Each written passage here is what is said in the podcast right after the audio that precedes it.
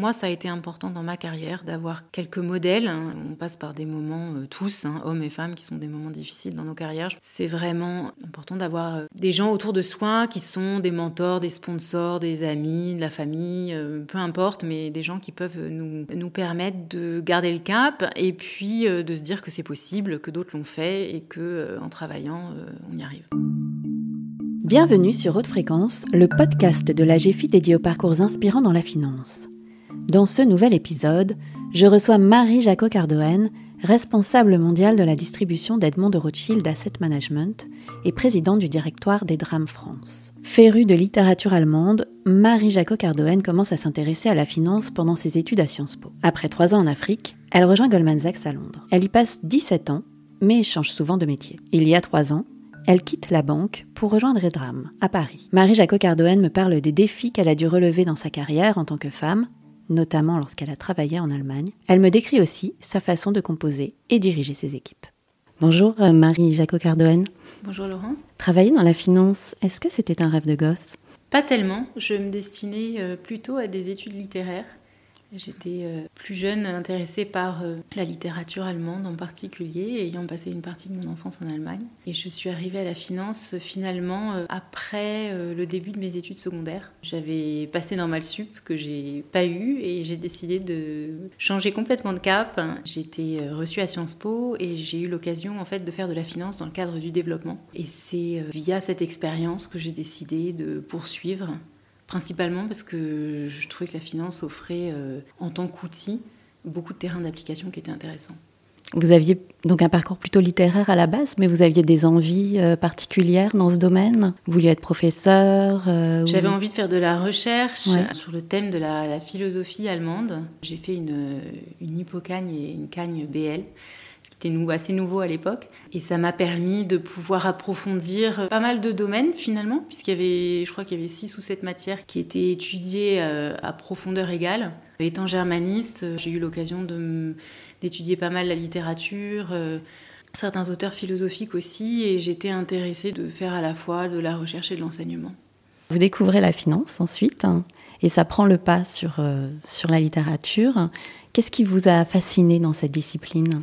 Alors je peux pas dire que ça m'ait fasciné, pour être euh, tout à fait honnête. Ça m'a intéressée parce que je partais avec un a priori assez négatif d'une matière que je trouvais assez aride, puisque le début des études de finance était surtout consacré à de la modélisation. Et c'est vraiment en étudiant la finance dans le contexte du développement international et dans le contexte ensuite de la macroéconomie et de l'asset management un peu plus tard hein, que j'ai commencé à trouver l'outil financier intéressant et que j'ai décidé de, poursuivre sur ce, sur ce créneau. Et donc après Sciences Po Paris, qu'est-ce que... J'ai fait en parallèle un, magistère d'économétrie, mhm. microéconomie. Et puis je suis partie en Afrique quelques années à la fin de mes études. J'avais des propositions après mon diplôme de commencer à travailler dans le milieu financier à Paris. Et puis j'ai eu envie de voir autre chose avant de me plonger dans le monde du travail, d'avoir une expérience euh, internationale. Je voulais voyager découvrir une partie du monde que je connaissais pas et je suis partie au Ghana pendant deux ans et demi.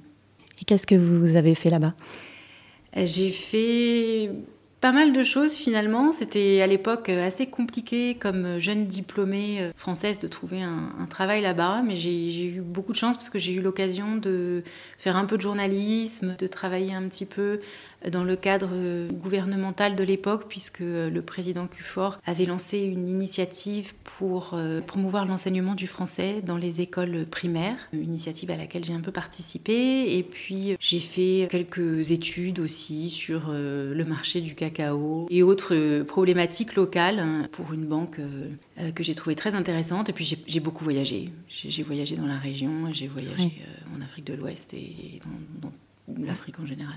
vous ne vous destiniez pas à rester là-bas? J'y ai pensé, et puis, c'est vrai qu'au bout de trois ans, j'avais envie d'une autre dynamique. C'était vraiment assez difficile de trouver un emploi, en tout cas ce que je cherchais euh, localement. Et puis, j'ai eu une opportunité qui s'est présentée pour partir à Londres. Et j'ai finalement décidé de prendre cette opportunité de rejoindre Goldman Sachs à Londres en 2004. Alors, en effet, vous quittez l'Afrique, vous rejoignez Londres. Pourquoi ce choix de Goldman Sachs, l'une des, plus grandes banques de Wall Street hein? Pour différentes raisons. J'étais germaniste. J'avais un petit peu appris l'anglais lors de mon séjour au Ghana, puisque le Ghana est anglophone. Mais je voulais travailler dans un milieu international. Donc il n'était pas question pour moi de, travailler à Paris. Je voulais partir soit à New York, soit à Londres. L'opportunité s'est présentée à Londres, qui est une ville extrêmement cosmopolite. Et la chance de travailler pour euh, une compagnie qui est aussi euh, très en avance, enfin qui était déjà très en avance sur tout ce qui était diversité, m'a beaucoup attirée, d'une part. Et d'autre part, j'ai trouvé que très rapidement, on avait l'opportunité finalement d'avoir accès à beaucoup d'expériences différentes dans cette même société. Au cours des 17 années que j'ai passées là-bas, j'ai eu l'occasion de changer à peu près tous les 3 ans pour découvrir autre chose et, ça, c'était vraiment très important pour moi. en effet, vous restez 17 ans, vous touchez à une variété de métiers. Quand même, au final, vous vous tournez plutôt euh, vers la gestion d'actifs. Pourquoi ce choix? Oui, c'est vrai, les dix dernières années euh, en gestion d'actifs. J'avais changé euh, assez régulièrement, par curiosité, aussi parce que je, je m'ennuie assez rapidement. J'avais envie vraiment d'avoir une compréhension assez holistique de, la façon dont les marchés fonctionnaient, dont le bilan d'une banque d'investissement fonctionnait. Et puis la gestion d'actifs, finalement, me paraissait un domaine qui était à la fois propice à hum, développer une carrière où j'aurais accès aux clients pour euh, développer euh, des business euh, qui pouvaient être assez variés finalement, et en même temps approfondir d'un point de vue technique mes connaissances et le faire dans des zones géographiques qui étaient assez variées et donc mettre en application aussi les langues, quelque chose que je, voulais faire. Justement, vous parlez de différentes zones géographiques. Pendant cette expérience chez Goldman Sachs, vous êtes parti euh, quelques années en Allemagne, un pays que, que, vous connaissez bien, puisque vous y avez vécu euh, quand vous étiez euh, enfant. Comment s'est passé ce, ce retour aux sources, entre guillemets? C'était pas évident au début. Pourquoi Pour être honnête, euh, l'arrivée là-bas euh, en tant que femme française pour diriger une équipe de vente, euh, personne ne m'attendait. J'étais, je crois, la seule par allemande à diriger une équipe de vente en asset management à l'époque à, Francfort. Néanmoins, j'ai énormément apprécié cette expérience. D'abord parce que ça a été un plaisir de reparler allemand, ça a été un plaisir de retrouver l'Allemagne, ça a été euh, également hyper intéressant pour moi de construire une équipe là-bas. J'ai eu les mains euh, relativement libres pour embaucher euh, des hommes, des femmes, créer une, équipe assez diverse, hein. ce qui, il y a quelques années, n'était pas très courant en Allemagne. C'était mm. encore très très dominé par, par les hommes. Bon, ça l'est encore aujourd'hui, même si les choses progressent. Et j'ai trouvé que les clients avec lesquels j'ai travaillé étaient très souvent des gens extrêmement cultivés, extrêmement ouverts d'esprit, avec un très bon sens de l'humour, et ça a été vraiment un, plaisir de travailler là-bas. Vous êtes resté combien de temps en Allemagne? À peu près trois ans. Et vous, euh, vous disiez qu'on ne vous attendait pas. Alors comment vous avez fait pour, euh, pour vous imposer là-bas?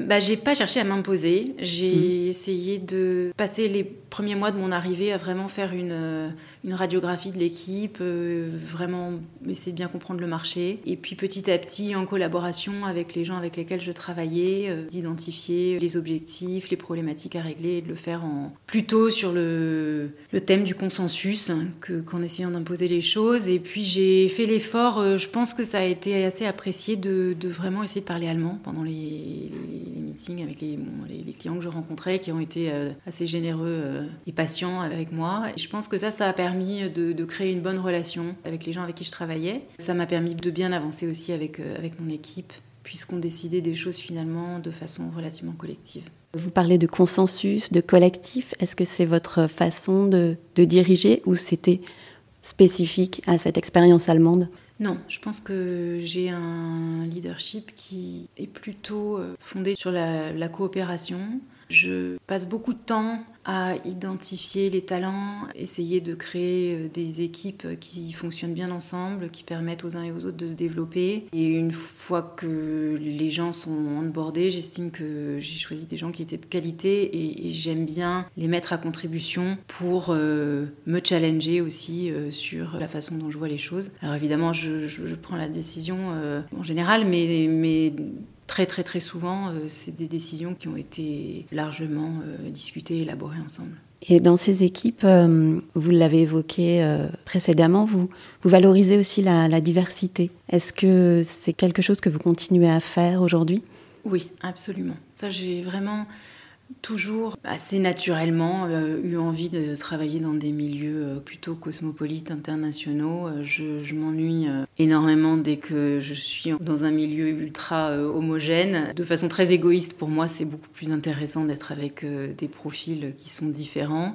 Et puis dans mon métier, j'estime qu'on a des clients qui sont eux-mêmes d'une grande diversité et que pour pouvoir répondre à leurs attentes, il faut que nous, on soit capable de pouvoir comprendre la façon dont ils pensent et de proposer des solutions qui sont innovantes et qui sont à la hauteur de leurs attentes. Donc oui, la diversité, mais la diversité de, genre et pas seulement de genre, la diversité de, points de vue, de culture, euh, je pense que c'est très très important.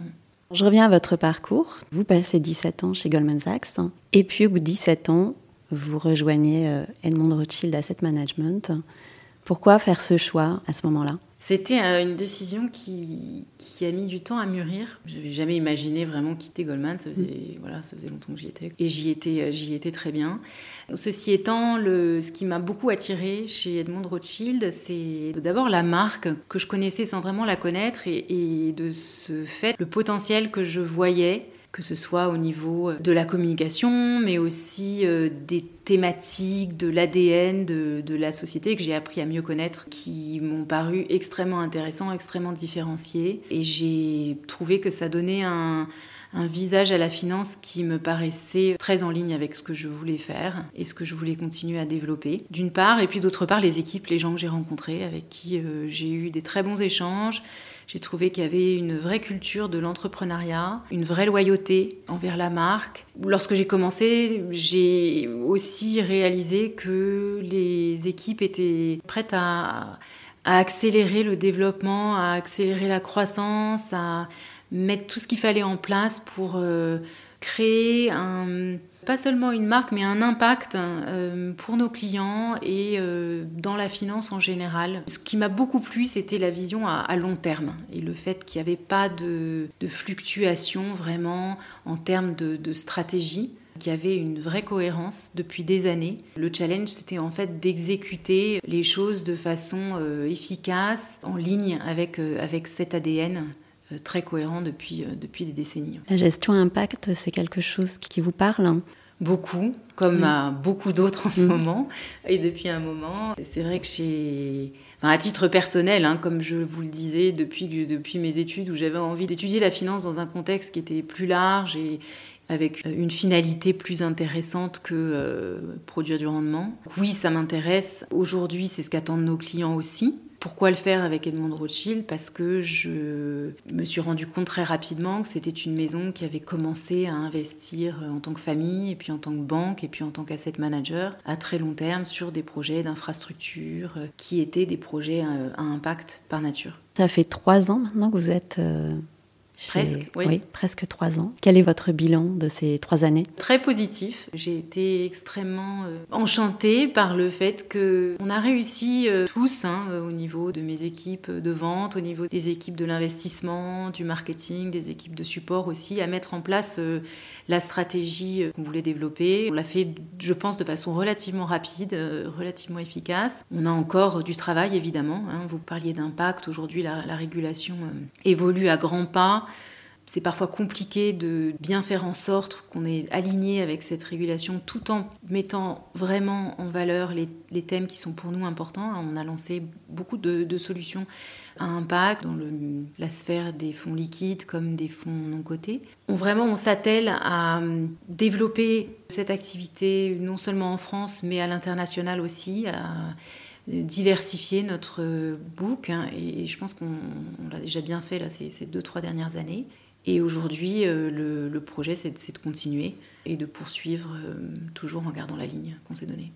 Et moins de deux ans après votre, votre arrivée, vous avez été nommée euh, présidente du directoire. Hein. Comment vous avez envisagé cette promotion? Comment vous l'avez reçue pas mal d'humilité parce que j'étais déjà euh, très heureuse que le groupe puisse me, faire cette confiance. J'étais aussi très motivée par le fait que je pouvais avoir euh, une voix euh, qui serait peut-être plus entendue pour relayer certains thèmes qui me paraissent importants. Et puis ça m'a donné envie de faire plus et de continuer à mettre l'emphase encore une fois sur toutes les grandes priorités qu'on s'était données et de le faire peut-être à un niveau qui est plus à un niveau de non seulement de management, mais au, niveau de notre conseil. Avoir la chance de le discuter avec des membres qui sont les membres de notre conseil et qui peuvent aussi me permettre d'avoir des échanges qui sont constructifs et qui me permettent aussi de revoir euh, certaines de mes suggestions ou de mes idées et de pouvoir euh, construire sur ces, échanges. Est-ce que de par votre rôle, vous avez conscience que vous pouvez être un, modèle pour d'autres femmes dans le secteur ou dans votre entreprise? J'espère. En tout cas, je m'attelle vraiment, comme je le disais tout à l'heure, à passer du temps à, recruter des femmes dans, les équipes, enfin pas, seulement des femmes, mais des femmes aussi. Mon équipe de, management direct est à peu près 50-50 entre, femmes et hommes, et à, faire en sorte que ces femmes puissent avoir une carrière qui soit une carrière qui leur convienne une fois qu'elles sont, dans l'entreprise. Je pense que c'est important, en tout cas pour moi, ça a été important dans ma carrière d'avoir quelques modèles. On passe par des moments euh, hein, hommes et femmes, qui sont des moments difficiles dans nos carrières. Je pense que c'est c'est vraiment important d'avoir euh, des gens autour de soi qui sont des mentors, des sponsors, des amis, de la famille, euh, peu importe, mais des gens qui peuvent nous, nous permettre de garder le cap et puis euh, de se dire que c'est possible, que d'autres l'ont fait et que en travaillant, on y arrive. Quels ont été ces moments difficiles? Autour de la naissance de mes enfants, j'ai trois filles hein, qui sont euh, aujourd'hui euh, adolescentes. Euh, j'ai eu trois enfants assez rapprochés, puisque j'en ai eu trois en trois ans. J'ai toujours beaucoup voyagé, je me suis pas vraiment arrêtée au moment de... Enfin, j'ai pris mes congés maternité, mais finalement j'ai recommencé les voyages assez vite. Les premières années, ça a été des années où j'étais vraiment, bah voilà, comme toutes les jeunes mamans, j'étais fatiguée. J'avais mauvaise conscience de me faire aider et donc j'ai essayé de tout faire à la fois et puis finalement c'était pas forcément la bonne euh, la bonne stratégie. Et bon en en parlant euh, il faut rester humble hein, il faut pas hésiter à changer de stratégie quand ce qu'on fait ne marche pas. Et donc c'est ce que c'est ce que j'ai fait. Il faut pas hésiter à se faire aider quand on est euh, mère de famille. Et, et ça je pense que c'était une bonne leçon. Et puis après quand j'ai voulu travailler pour ma promotion quand j'ai cherché à prendre plus de responsabilités à commencer à faire du management je dirais pas que c'était des moments difficiles mais ça a été des moments charnières. Et je voulais pas les aborder à la légère, donc en général j'aime bien me en parler avec d'autres personnes dans l'industrie ou avec un coach. je pense que ça c'est important. Vous avez un métier très prenant, beaucoup de responsabilités. Qu'est-ce que vous faites pour euh, vous échapper et pour euh, faire euh, descendre la pression? Quand je voyage, j'essaye de toujours emmener des bouquins à lire euh, dans l'avion et, euh, et, quand je suis à l'hôtel et j'ai un petit peu de temps. Je suis toujours euh, très friande de, de, littérature, pas forcément de littérature financière d'ailleurs, mais d'histoire ou de philo ou de romans. Et je fais pas mal de sport pour faire descendre la pression aussi et puis pour le plaisir. J'aime bien aller courir ou aller nager. Mmh. J'essaye de faire ça régulièrement. Quel est le dernier livre que vous avez lu? Alors là, j'ai lu, euh, je vous ai dit, j'ai trois ados à la maison, donc là j'ai lu ces derniers temps euh, plusieurs bouquins sur, euh, sur l'éducation des, ados et, et, les conflits de famille et comment régler ces conflits dans la, la paix et la bonne humeur. Merci Marie. Merci Laurence. Voilà, c'était le dernier épisode de Haute Fréquence. Si vous voulez écouter les autres épisodes, Haute Fréquence est disponible sur toutes les plateformes d'écoute. Et pour ne pas rater le prochain, n'hésitez pas à vous abonner. À bientôt!